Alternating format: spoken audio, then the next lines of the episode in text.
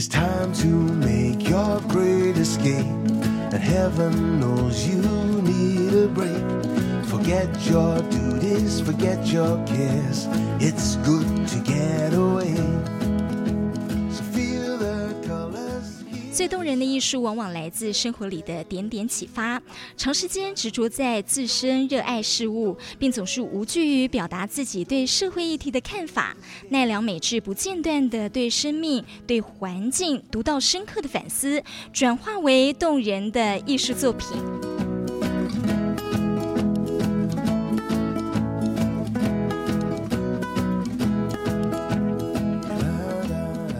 好，欢迎收听由大爱新闻所直播的 Podcast《无噪驾驶》节目，我是专题记者盛荣轩。在今天一百个采访线上说故事，为您邀请到国立台北艺术大学的校长陈凯煌陈校长来跟我们聊聊呢这次相当轰动的奈良美智特展。校长好。哎，主持人好，各位听众朋友，大家好。好，这次真的非常的荣幸哦，因为呢，其实校长本身也是艺术家，而且他的作品呢非常的丰富，也有很多跨领域的，像是西画啊、呃绘画、雕塑这等等哦。不过今天呢，校长要来跟我们聊聊奈良美智特展，从艺术家的这个角度来看艺术家这样子的方式呢来做分享。校长，我们在这次的这个奈良美智特展的开展第一天啊，呃，就看到了呃，除了有有总统，那校长也莅临。您看了奈良美智的画，那您的感受帮我们分享一下。呃，好的，我想，呃，可能有多重身份哦，来谈一下对奈良美智这一次在呃国立台北艺术大学关渡美术馆的这个特展。那当然，这个特展首先是奈良美智作为一个国际知名的呃日本艺术家啊，那么他透过一种什么样的一种心情，呃，来决定，甚至希望能在台湾呃做他的一个重要的一个展演啊。那我想，这个在一个社会的呃公开的一个内容里头哈，呃，可能大家都理解到奈良美智先生他先是跟蔡总统之间有一些网络上的互动，啊、才进而促成这个事情。那么也就呃让这个非常奇特的展演哦落在呃北艺大关渡美术馆啊。首先，我想是一个这样的机缘，我们才看到了这个事情真正呃出现在我们的眼前。出现在我们的眼前，这个事情刚好是一般人对奈良美智呃特殊风格里面的一种印象或者理解。呃，奈良在非常多的呃平面绘画作品里头，非常惯用就是呃小女生，呃，甚至是带有一点邪恶气质的小女生啊。那么她的眼神，如果不是大大的眼睛，几乎就是闭上双眼。那么很多人都会拘泥在这个小女孩的身形。身影上面，甚至也就会被她的眼神给呃迷惑住了哈。那么我自己反而是这样看，我自己觉得，呃，奈良作为一个非常独特的一个呃，又有一种动漫呃这种气质的一个当代绘画的艺术家，他似乎不见得是用一个小女孩的身形。跟那样子的眼神，在直接透露什么？呃，说不定我们是应该用一个更宽的哈，呃的角度来理解奈良的这一些呃塑造他风格的这些重要的元素，比如说那个眼神，嗯，当眼睛睁开的时候，可能对一般人在经验投射上哦，看起来是眼神，嗯，但是说不定。那是宇宙，哦，那个眼球，如果呃，听众朋友们这一次有机会在呃北中南，包括关渡美术馆，嗯。包括台南美术馆，还有高雄市立美术馆三个馆，可以看到他这一次特别为台湾所绘制的哦那一幅呃跟月光女孩呃等比例的这个作品的话，各位将会发现那个眼眼睛是张开的，对，而那个眼睛张开的里面，因为它绘画性的这些层次，其实不太容易会让你只停留在那是一种眼神，嗯哼，而是你会觉得那那两个眼球看起来非常的奇特，它有一种说不出来的深邃感。哦，那个深邃感里面其实是非常呃有深度的，也就是说，并不如他的绘画本身的这种表面性或者平面性。那么呃，加上他的绘画本身背后基本上是没有太多对于背景的一种表达，基本是单色的。可是那个单色里头，你又发现呃层次非常的多。那么这些不同的层次，似乎就在回应我们在讲，呃，透过他的呃眼睛，透过他的眼神，说不定那是一个入口，啊，那么那个背景，说不定刚好就是一种呃艺术家理解当中的一种世界的氛围，或者是一种环境的氛围，不管它是灾难，三一一在日本，不管它是疫情，在全世界。呃，里面的确是有一种，呃，当我们作为一个一般的观赏者，如果我们试着去转换一种心境，啊，而不只是一个理智上的分析跟判断的时候，诶，我其实我是蛮相信会看到不一样的事物，就在那个画面上啊，所以不妨把它想象成，那正是一个艺术家怎么样透过一种。绘画性的语言，去呈现出一种呃带有强烈时代氛围的，带有一种跨文化的一种连接的那种情感上的联系。校长提到了这个呃呃社会文化呃这个时代背景，然后提到了跨文化。像校长讲到的这个跨文化，可以帮我们解释一下吗？诶，我想，呃，一如字面上的这个理解了哈，跨文化，呃，cross culture 这个事情，我想也，呃，没有真的这么单纯哈，或者这么浅显易懂。那当然，它可能是在，呃，当代才，呃，逐步被建制起来的一些，呃，思潮，或者是呃人文运动哈，或者说我们。也可以把它理解成，它就是一个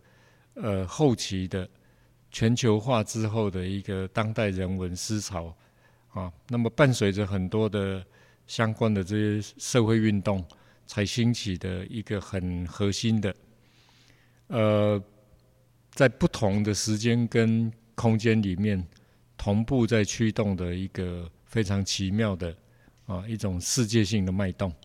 那么不独在台湾，或者是在特定的哪个国家啊？呃，我想它总是会互相牵动。呃，全球化之后，我想让我们对整体呃世界的一个更呃鲜活、更直接的一种体认哦，就是只要有个地方动一下，我们马上会被牵动。那么去年的疫情，我想就是一个最特殊的例子。呃，也就是说，没有人会不被影响。呃，随便一个更具全球规模的事物，势必牵动所有人的基本生活。啊，那我想，如果用这个呃不远的这个经验来看跨文化这件事情，呃，除了它的同质性之外，那个差异性其实隐隐约约是可以感觉到的。也就是说，跨文化之所以会开始被呃提列为一种当代思潮的议题、重要的议题，很显然是更多的让我们从理解差异，然后呃建立起我们怎么样去呃可以获致一种所谓互相的尊重啊。那么不同的文化之间本来就会有很多的差异。那如果我们用这个来看奈良的作品，我想是有它一个非常独特的脉络在里头哈。呃，这一次在关美馆的奈良的这个特展，尽管它整体展览的规模不是特别大，可是它是按年代排序的，基本上是从一九八四年开始排，排到二零二零年啊。呃，我想这呃必然意味着这个脉络的铺陈，事实上他是希望观赏者也可以看见。这里头，他如何透过呃最年轻的时候在日本，后来到欧洲德国，呃到美国啊等等，就是说辗转在世界各地的这个呃创作的历程。那么这些不同的文化背景，这些不同的都会，呃如何去牵动一个呃非常有特色的一个艺术家，在他的创作人格上面的塑造。啊，我我想这个大概是非常呃独特的地方。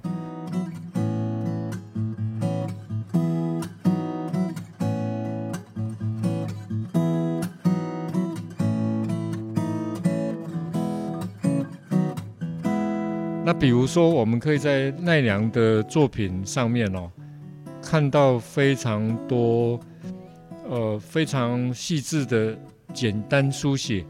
那个书写基本上差不多很多都是英文哦，那跟他在全球各地流动是有关系的。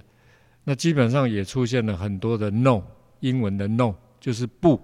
不怎么样，不怎么样，不怎么样。他有很多的句子都是从不开始的，比如说，呃，不要战争，不要什么，不要什么啊。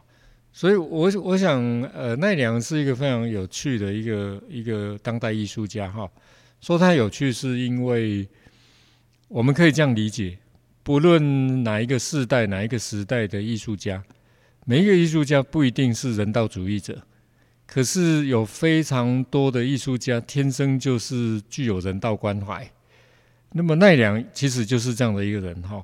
呃，在我们阅读他的创作里面哦，这些。以英文 “no” 为为首的这些短句，基本上就在表达他的立场。比如说反战啊，反反核子武器，反什么反什么哈。那这种以反字为开头的这种呃态度，我想是非常直白的，就在表达艺术家对世界的一种看法。那这种看法，我想呃，说不定更多就在回应当代艺术哈。也就是说，当代艺术面对的这种跨文化的差异，可是却又必须提出自己作为一个艺术家的立场跟态度，这件事情是可以作为一道提问的。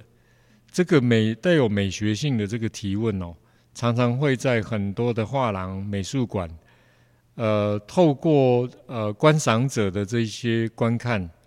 然后形成一种。呃，不一样的思索，也就是说，他会提供给这些参观者开始去呃想象，或者开始试着去理解为什么要反战，嗯，为什么要反核，嗯，为什么要反反污染，嗯，为什么要反很多的这些公共议题？呃，尊重是基于这样开始的，嗯，呃，社会毕竟不是一个一言堂啊，那我们也不会认为。呃，我们必须要跟别人一样，或者别人要跟我们相同，所以这种跨文化的理解，呃，刚好我们也在这一次的奈良的作品里头看到很多这样的呃蛛丝马迹在里头，那我觉得是非常奇妙的哈，所以我们也可以更进一步的去理解奈良的作品，他非常的喜喜欢音乐，热门音乐。他非常喜欢动漫相关的一些东西，他非常关注这种我刚刚提到的公共议题啊，诶，也就是说，这个艺术家画家有趣的地方就是他有一种呃很独特的个人的情怀，然后他非常具有热情的就把这些东西当做他的表现的一些重要元素。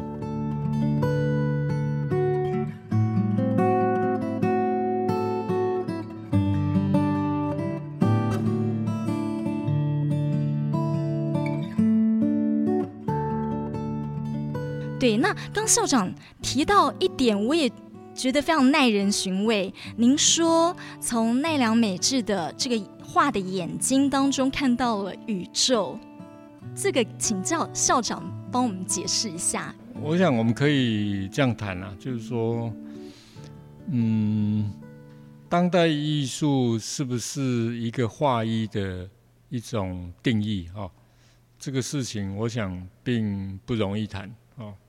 呃，非常多的人对艺术或者当代艺术大概都有他呃他的一套定见。那我想这个本身就是一个开放性的啊。呃，可是如果说我们透过一种比较一般性的理解啊，那么怎么去看艺术或当代艺术？呃，的确就比较容易有一些共通性啊，或者说在一个跟艺术相关的这个知识要件上面哦，哎，它总是有一个一般性啊，可以来被爬书。呃，比如说呃，当代艺术大概最谈论最多的大概就是说，它不只是一个呃第一人称的表达而已。当代艺术经常扮演着一个呃对于特定议题或者非特定议题的一套提问的方式啊，所以这个我想跟过去的艺术有很大的不同。过去的艺术大概非常多的都是以一种结果论的姿态。嗯在被观赏、嗯被观看、被把玩啊，甚至，那么当代艺术它总是呃充满着一种提问者的身影，也就是你的看法是什么？你的感受是如何？你怎么来看待这些事情？啊，呃，所以我想刚提到呃奈良美智。他可能反战、反核、反什么？我想我无意去，呃，这样讲说，好像我是赞成他的哈。呃，我也没有特定要去，呃，提这些反带有反字眼的这些概念，因为我认为他们都不简单。呃，反污染、反环境污染、反虐待动物。反很多的事情，我们在这个时代我们都耳熟能详。可是我们到底有没有想过，为什么会有这些东西出现？哦，好像它有一个更早的根源。啊，也就是说，简单讲，呃，很显然是因为这个世界文明在晚近的几百年间所建制起来的系统，这些系统性出了问题。这些系统性包括全面的生活方式哦，都带出了这一些问题，所以激发了不同的当代艺术家开始试着透过艺术想去做必要的提问。那么这个提问当然它有一种艺术啊的这种考量，它有一种美学的样态在里头。那么可不可能透过一种这样的呃角度，让呃一般世界的人、社会的人更容易看到真正问题的所在。嗯，好，那当然，主持人最后问到说，为什么那个眼睛是一种宇宙？我想这个是一个比喻的说法。嗯，哦，呃，我记得 Judy Foster 啊，这个美国的这个很知名的影星啊，他在一九八四年拍过一部很有名的电影。呃，是关于太空人的故事。嗯哼。那后来，当然那个太空人就留在太空了，没有回到地球。可是我印象非常深刻，就是那部电影一开始的第一秒钟，就是看见一个巨大的眼球。那个巨大的眼球一直缩，一直缩，那个镜头一直 zoom zoom 到最后就是一个宇宙，就是一个呃宇宙天体啊。呃，所以我我用这个来描述呃奈良的那个呃作品哦，呃，说不定不只是一个象征上的比喻哈，就是说我们常常在一种尺度上面哦，会去做一种转换，啊，所以呃，当我们在看见一个东西的时候，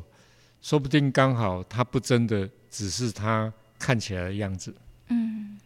它可能比它。看起来的样子还要来得更更宽广，嗯哼或者更深厚。嗯，那当然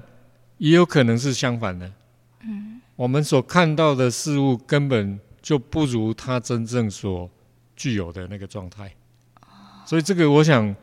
呃都是可能的。嗯所以宇宙不见得是一种呃固定的状态，或者宇宇宙本身就是一个动力学，嗯啊它是随时在产生一种异动。嗯那么我觉得，如果用这个比喻来讲人的情绪、情感，讲人对于一个艺术作品可以切入的一种理解或者想象，哈、甚至是就是情感本身的投射，嗯诶，我想这个都非常奇妙。嗯哦，那用宇宙来对它做一种呃象征上面的命名，呃，说不定刚好就是在回应这种奇妙。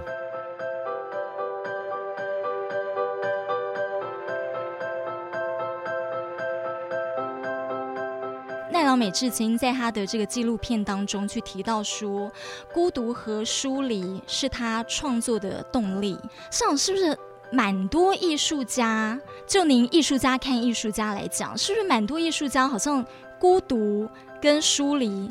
或者是懂得怎么自处，这方面是蛮重要的。我常听到有艺术家这样讲，诶，我觉得不止艺术家啦，嗯我觉得只要是作为一个人哦，嗯可能都必须会有这些要件：如何自处，哦，如何孤独，有没有？嗯呃，我想这个不会只有艺术家才该要有这个基本能力。嗯我是认为这个是作为一个人的基本能力嗯哼啊、那当然，这种能力的高低或者强弱，似乎就决定了他的这个人的生活或者生命历程到底能能不能够很很平稳的啊度过。嗯。也就是说，当我们完全没有自主能力，诶、说真的，这还蛮恐怖的。嗯。因为他说不定就会需要全面性的、大量的仰仰赖外部的刺激。嗯。啊。诶，比如说，我发现这个时代的人，非常多的人，不分男女老幼，甚至不是只有空闲的时间，甚至反客为主，他是呃无时无刻拿着手机在打电玩、打电动。对，在你说他在杀时间吗？我也不知道哈。可是那个会带来一种非常怪异的焦虑。那我想，我们只能讲说，艺术家可能在这样的锻炼上面哦，要比一般人来得多，因为他必须试着把我们刚刚提到的这种具体性表现出来。啊，那我觉得呃，比较特殊的艺术创作，大概都有它的深刻性了哈，就是呃，可以让你看得更更里面啊，而不会只是一个外部性的东西。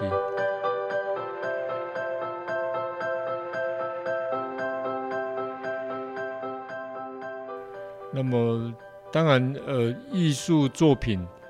如何被理解成是一个享受的过程，也就是说，它不会只有外部关系，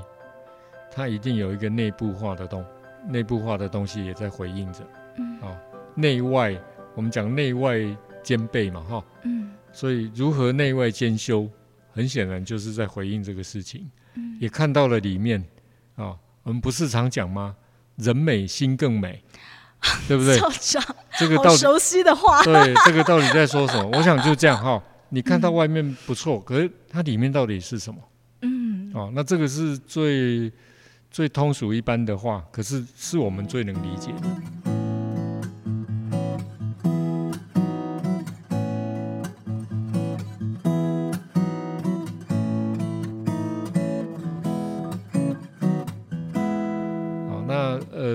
当时候奈良来布展的时候，哦，呃，我的确也去跟他打了招呼。呃，我至少直觉他是一个非常谦和的人，啊，呃，他很清楚自己的一种相对位置，就是说他好像不是用自己是国际知名艺术家的的这样的一个身份在做这些事情，啊，可能不只是这样吧。我觉得他呃，让你感受到的是一个如何作为一种有有态度、有立场的一个人，啊，然后怎么样把他自己的呃专业的工作可以做得更到位，哈。诶，好像感受到的比较多是这样，诶，那这个你就会呃第一时间觉得说，哎，这个人很亲和，啊。大概大概是这样的一个一个经验。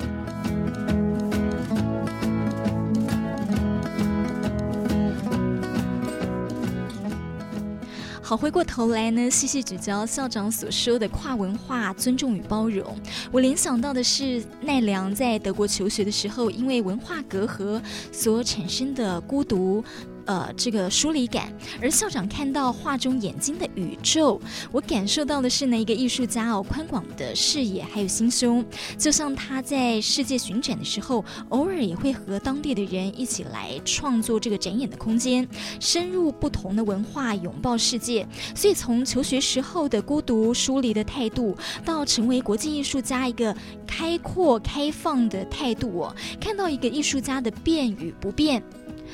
而或许呢，过去不善人际交流，也不善言语表达的他，就是借由画画这个空间，这个就是他的小宇宙，就透过这个小女孩的眼睛来传达他所看到的世界。但是呢，奈良的画中有画，呃。我们可以依据每个人的这个生活经验，还有对奈良的理解解读，可能各不相同。所以，就像校长所说的，在看画之前，你不一定要先做功课。每个人可以有自己的直觉感受，还有观察。但如果先做了功课，了解了奈良的成长过程，还有生活经历，再来看画的话，可能又是不同的意境。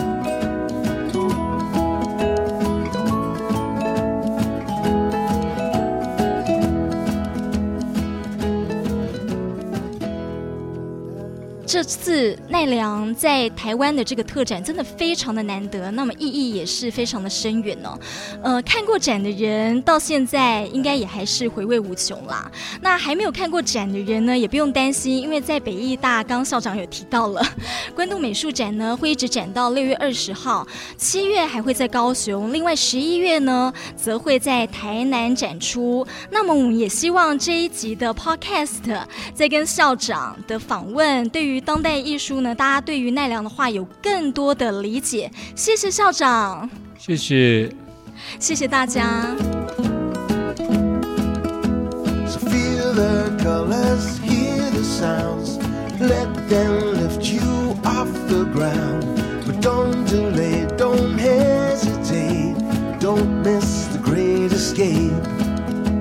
Don't miss the great escape.